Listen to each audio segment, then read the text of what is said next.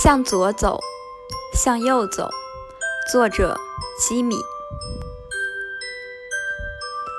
那年的冬天特别寒冷，整个城市笼罩在阴湿的雨里，灰蒙蒙的天空迟迟不见着阳光，让人感到莫名的沮丧。常常走在街上，就有一种落泪的冲动。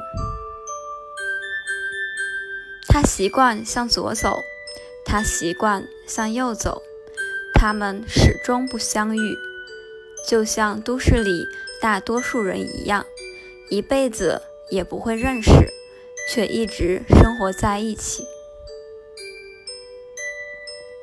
人生总有许多巧合，两条平行线也可能会有交汇的一天。人生总有许多意外。握在手里面的风筝也会突然断了线，在这个熟悉又陌生的城市中，无助地寻找一个陌生又熟悉的身影。